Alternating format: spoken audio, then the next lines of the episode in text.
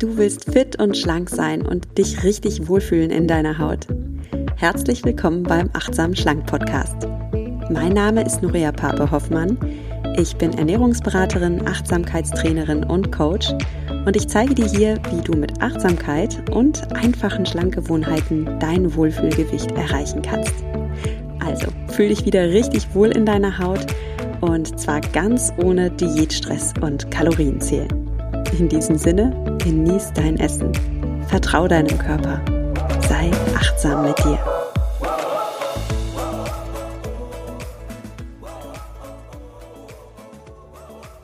Hallo und schön, dass du wieder eingeschaltet hast in den Achtsam Schlank Podcast.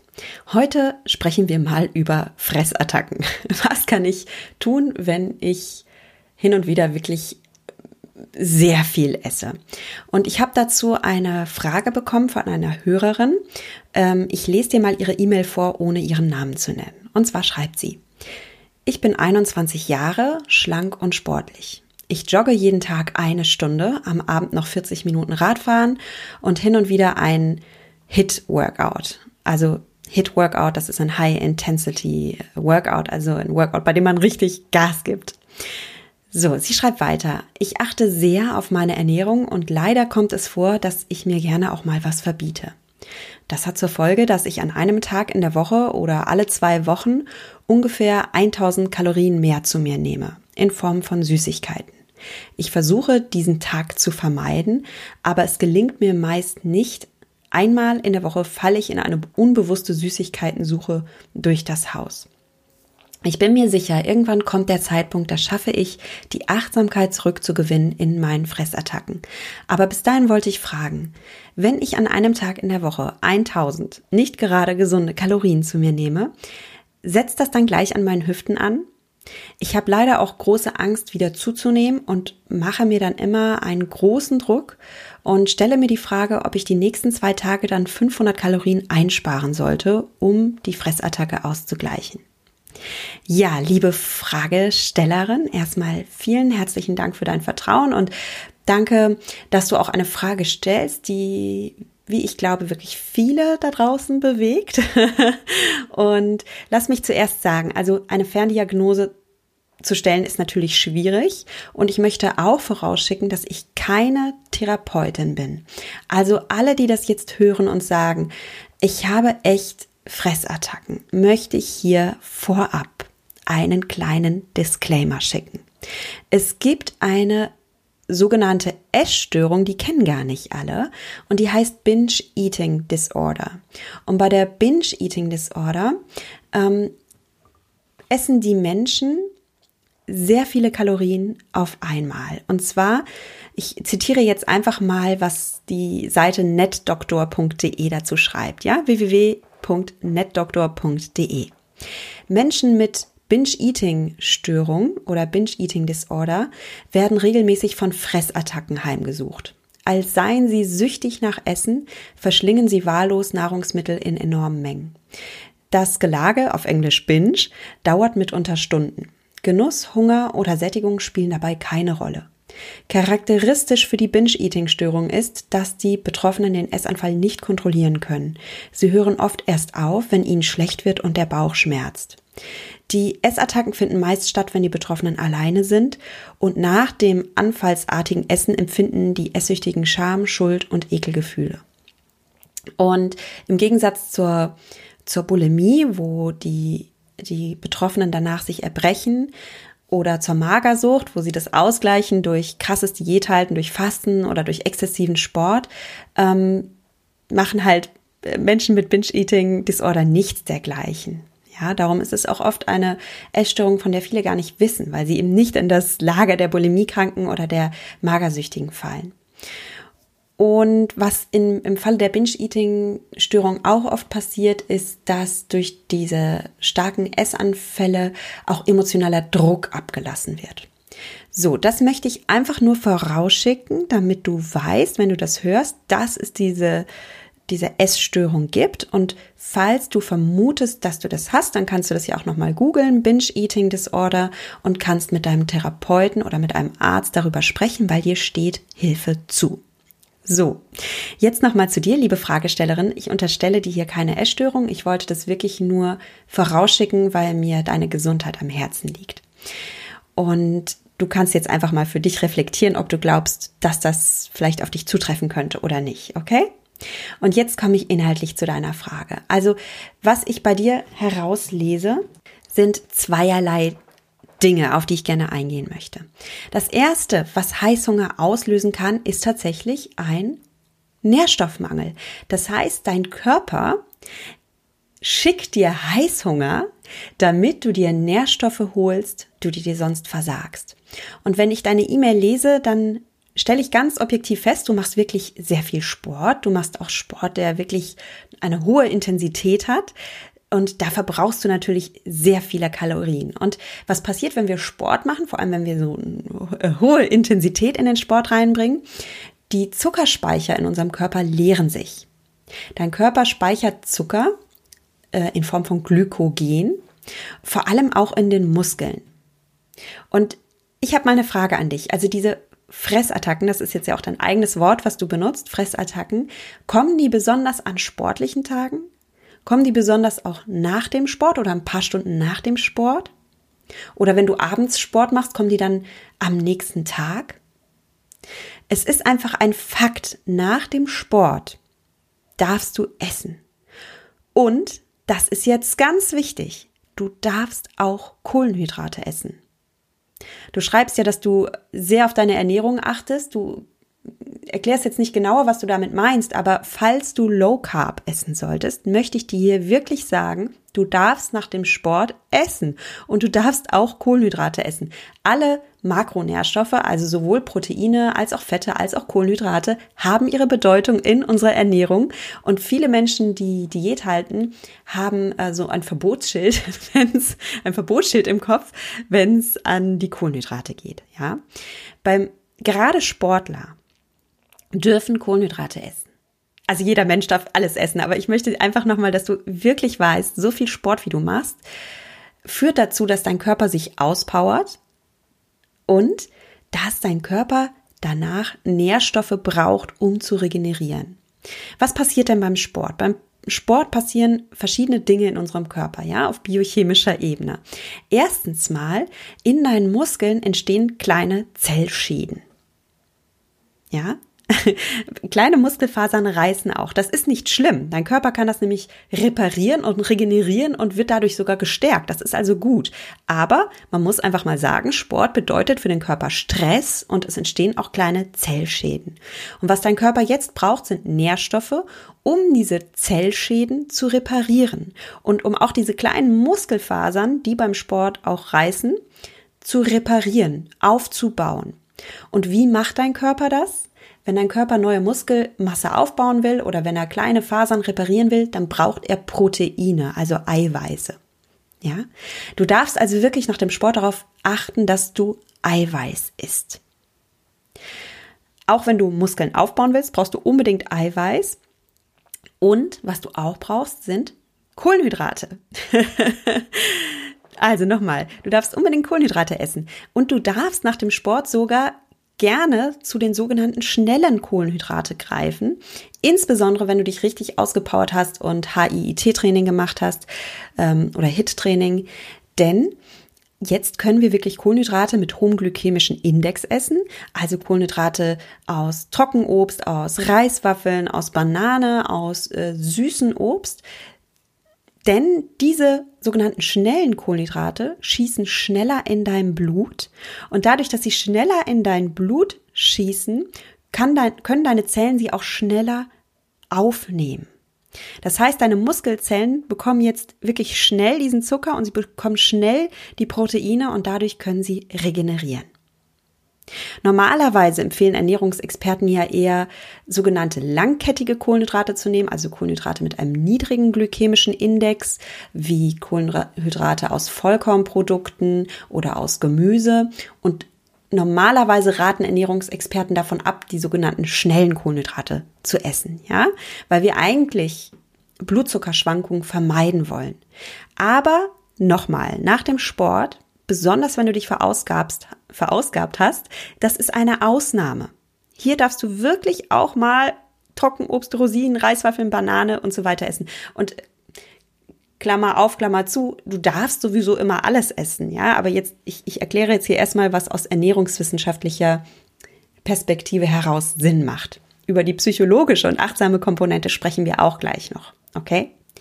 Also, bitte, wenn du merkst, dass du Heißhungerattacken hast, es kann wirklich sein, dass deinem Körper Nährstoffe fehlen.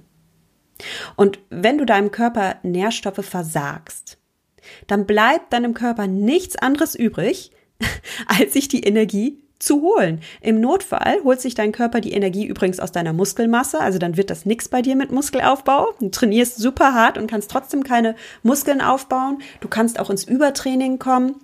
Du kannst auch dein Immunsystem schwächen, was wir gerade in den jetzigen Zeiten auch nicht wollen. Denn nochmal, Sport bedeutet Stress für deinen Körper. Es ist ein positiver Stress. Aber es wird zum negativen Stress, wenn du deinem Körper nicht die Nährstoffe gibst, um zu regenerieren. Und eigentlich soll uns Sport ja gesund und fit machen und nicht auspowern und auslaugen und in den Heißhunger treiben. Na, das willst du nicht. So, ähm, es kann also sein, dass du deswegen Heißhunger hast, weil dein Körper eigentlich super schlau ist, weil er perfekt funktioniert. Du kannst richtig stolz auf deinen Körper dann sein, weil er sich nämlich genau die Kohlenhydrate holt, die du ihm versagst. Ja, darum mein Tipp für dich. Erster Tipp. Das ist der Tipp der Ernährungsberaterin in mir, ja? Tanke nach dem Sport. Hol dir Proteine und hol dir Kohlenhydrate. Aus ernährungswissenschaftlicher Perspektive macht es Sinn, dass du nach dem Sport weniger Fett isst und mehr Proteine und Kohlenhydrate. Denn Fett führt wiederum dazu, dass die Aufnahme der Nährstoffe wieder verlangsamt wird. Also, und das willst du ja nicht. Du willst ja, dass die Stoffe schnell in deine Muskelzellen hineinkommen. Also keine Schoki oder kein Rieseneis, so nach dem Motto, ich habe Sport gemacht, jetzt darf ich ja, sondern Nährstoffe, die dir gut tun und die dir helfen zu re regenerieren und Muskelmasse aufzubauen. Jetzt haben wir gerade über die ernährungswissenschaftliche Perspektive gesprochen und jetzt kommen wir noch zu der psychologischen Perspektive. Heißhungerattacken können auch entstehen, wenn wir ständig Diät halten. Und du schreibst es ja selbst, wie hast du es formuliert? Ich achte sehr auf meine Ernährung und leider kommt es vor, dass ich mir gerne auch mal was verbiete. Das hat zur Folge, dass ich an einem Tag in der Woche oder alle zwei Wochen ungefähr 1000 Kalorien mehr zu mir nehme und zwar in Form von Süßigkeiten. Also du sagst selbst, dass dieses Verbieten dazu führt, dass du hin und wieder dir dann quasi alles erlaubst und viel mehr isst, als dir gut tut. Und ich nehme auch an, viel mehr, als du genießt. Weil das wäre jetzt hier mal meine Frage an dich an dieser Stelle. Diese Süßigkeiten, die du isst, Isst du die langsam und genussvoll? Oder isst du die hastig und, und stopfst sie eher in dich rein und mit so einem jetzt ist es auch schon egal Mindset. Mit so, mit so einem Mindset von ich tue hier was Verbotenes. Aber wenn ich eh schon was Verbotenes tue, dann kann ich auch jetzt wirklich alle Dämme einbrechen lassen und mir endlich das erlauben, was ich mir sonst versage. Ich habe schon mal ein wissenschaftliches Experiment hier zitiert und ich möchte es hier nochmal zitieren, weil dieses Experiment unglaublich eindrucksvoll ist. Es, ich kriege Gänsehaut, wenn ich darüber spreche. Es ist das sogenannte Minnesota Semi-Starvation Project das 1944 in den USA durchgeführt wurde. Und das heißt, Semi-Starvation heißt so viel wie halbes Verhungern. Man war in den 40er Jahren nicht gerade zimperlich. Das weißt du selbst, wenn du ein bisschen was über die Geschichte weißt. Und auch Wissenschaftler waren nicht zimperlich in den 40er Jahren. Und damals hat ein Ernährungswissenschaftler in Amerika herausfinden wollen, welche Auswirkungen es auf den menschlichen Körper hat und auf die menschliche Psyche hat, wenn wir verhungern. Und der Versuch bestand darin, dass man eine Gruppe von jungen, gesunden Männern einer Mangelernährung unterzogen hat, also einer Semi-Starvation, halbes äh, Verhungern. Und zwar hat man einfach drastisch Kalorien reduziert. Und dann hat man einfach geguckt, was mit diesen Männern passiert. Und diese Männer haben abgenommen, klar. Körperliche Auswirkungen von halbem Verhungern ist Abnahme. Was aber die Wissenschaftler damals wirklich erschreckt hat, wirklich erschreckt hat, das waren die psychischen Folgen. Diese Männer, junge, gesunde College-Studenten, entwickelten eine Obsession was Essen angeht. Sie dachten an Essen. Einer fing an, Kochbücher zu sammeln. Ja, er konnte die Sachen nicht nachkochen. Er blätterte einfach nur diese Rezepte durch, weil er sich so sehr nur noch mit Essen beschäftigte. Ein anderer ging ins Kino und sah sich Kinofilme an, wo Menschen gegessen haben. Ein anderer kaufte in einer Bäckerei Donuts, die er ja nicht essen durfte, und schenkte sie dann Kindern auf der Straße, um den Kindern beim Essen zuzuschauen. Ein anderer bunkerte Essen und nahm es mit ins Bett. Die Männer dachten ständig an Essen, sie wollten ständig essen und sie konnten sich kaum noch auf andere Dinge konzentrieren. Also übrigens auch die Leistungen am College wurden schlechter, weil sie Konzentrationsstörungen hatten. Die Libido ließ nach. Es gab jede Menge psychische und körperliche Auswirkungen. Und diese Auswirkungen waren so drastisch, dass selbst der leitende Ernährungswissenschaftler wirklich Skrupel bekam und sich gefragt hat, ob das hier eigentlich ethisch äh, noch vertretbar ist. Und wir sprechen von den 40er Jahren, ähm, wo man, wie gesagt, nicht zimperlich war. Aber der leitende Forscher bekam schon selbst ein schlechtes Gewissen.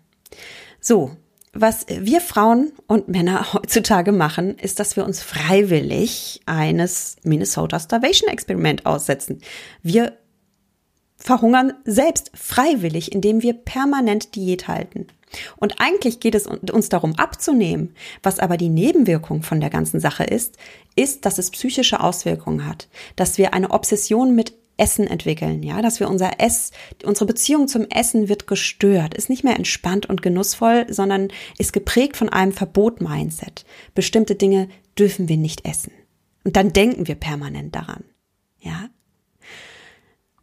Und wenn wir dann doch etwas von der verbotenen Frucht essen, dann fühlen wir uns so verboten und so schuldig, vielleicht auch unbewusst, vielleicht gar nicht bewusst, dass wir so ein Schwarz-Weiß-Mindset entwickeln, so ein, jetzt ist es auch egal, ja. Wenn ich jetzt eh schon was Verbotenes gegessen habe, wenn ich jetzt zum Beispiel eh schon ein Stück Schokolade gegessen habe, was ich ja nicht darf, dann kann ich jetzt auch die komplette Packung essen. Und dann kann ich eigentlich noch eine zweite Tafel essen. Du sagst, du isst ungefähr 1000 Kalorien, dann wären das ungefähr zwei Tafeln Schokolade. Viele essen aber noch mehr. Ja, viele essen danach noch zwei Butterbrote und danach noch Chips und danach noch ein Honigbrot und danach egal. Hauptsache, egal was im Kühlschrank ist. Einfach rein damit.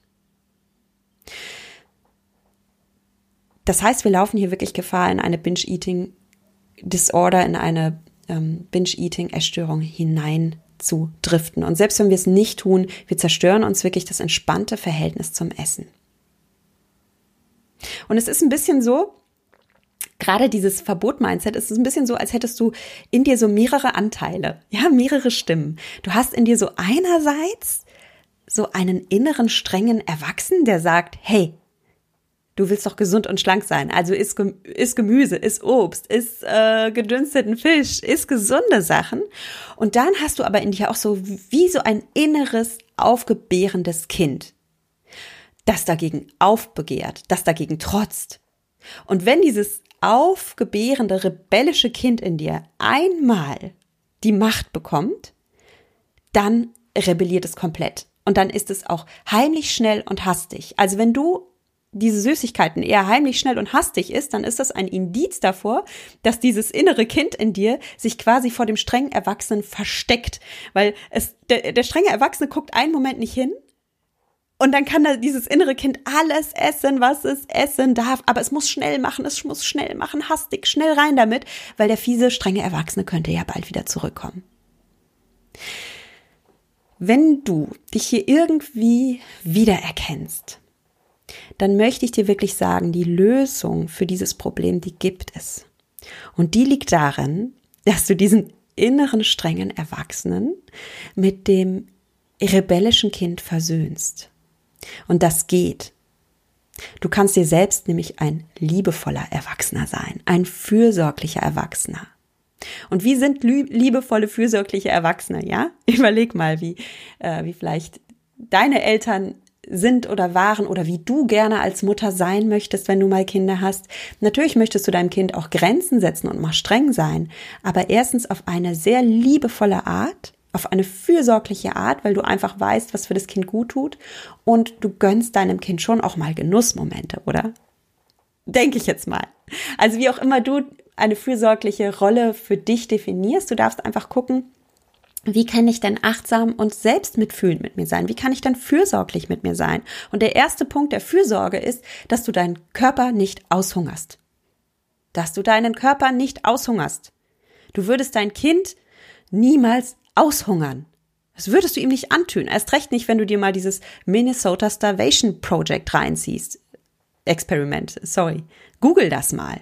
Würdest du das deinem Kind antun? Nein. Würdest du das ich weiß, du bist 21 Jahre, du hast kein Kind, aber da kann ich einfach gut an deine Fürsorge, Fürsorge appellieren. Aber würdest du das deiner besten Freundin antun oder irgendeinem Menschen, den du liebst oder wenn du ein Haustier hast, würdest du das deinem Haustier antun? Nein. Nein. Also bitte sei liebevoll, achtsam und fürsorglich mit dir. Und das ist kein einfacher Weg. Es ist ein schöner Weg, aber es ist kein einfacher Weg. Warum ist es kein einfacher Weg? Weil sich unsere Ernährungsgewohnheiten nicht erst vorgestern etabliert haben, sondern weil wir oft schon seit mehreren Wochen auf eine bestimmte schädliche, selbstzerstörerische Art essen, oft schon seit mehreren Jahren, vielleicht sogar schon unser halbes Leben lang. Und wenn dem so ist, wenn du schon seit Jahren gegen deinen Körper anarbeitest und deinem Körper nicht mehr vertraust und deine deine Beziehung zu Essen nicht mehr entspannt ist, dann darfst du dir auch ruhig Unterstützung holen. Wie gesagt, an alle, die vermuten, dass sie an einer Binge-Eating-Disorder leiden, geh bitte zu deinem Arzt und geh zu deinem Therapeuten. Und wenn du sagst, nein, ich habe keine Binge-Eating-Disorder, aber meine Beziehung zu meinem Körper ist angeschlagen und ich, ich habe auch kein entspanntes Verhältnis mehr zu meinem Essen, dann schreib mir gerne und komm gerne zu mir und wir machen ein ich habe gerade ein Gruppencoaching-Programm am Laufen, Mindfully Me, aber es gibt jetzt schon mehrere Interessenten, die gesagt haben, oh, ich habe es jetzt verpasst und ich wäre auch gerne dabei. Gibt es eine zweite Runde? Und dann, wenn dich das auch interessiert, dann schreib mir gerne eine E-Mail. Dann schauen wir, wann wir eine zweite Runde machen.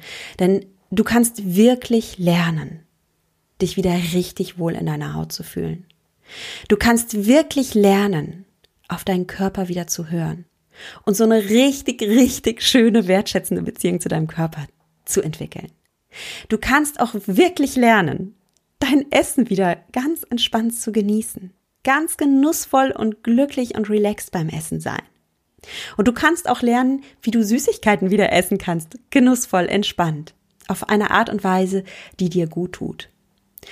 Und das Allerschönste ist, es ist wirklich ein Geschenk, du kannst mit Achtsamkeit auch lernen, mit dir seelisch, emotional absolut ins Reine zu kommen. Du kannst lernen, wie du Stress, Druck, starke Gefühle meisterst, ohne sie mit Essen zu ersticken. Und das ist jetzt ein Aspekt des Heißhungers, über den wir gar nicht gesprochen haben in dieser Folge. Das würde zu weit gehen. Aber klar, oft überessen wir uns auch aus einem emotionalen Druck heraus. Ja, weil wir einfach gelernt haben, bei Stress uns zu überessen oder bei Traurigkeit zu essen oder auch bei Freude zu essen. Ja, gibt es auch Menschen, die einfach immer, wenn sie sich freuen und entspannen, dann wollen sie sich was gönnen und dann überessen sie sich. Manche Menschen überessen sich, wenn sie, wenn sie Schmerzen haben, weil sie sagen, oh, ich, ich weiche unbewusst zumindest diesen Schmerzen aus und dämpfe sie ab, indem ich esse.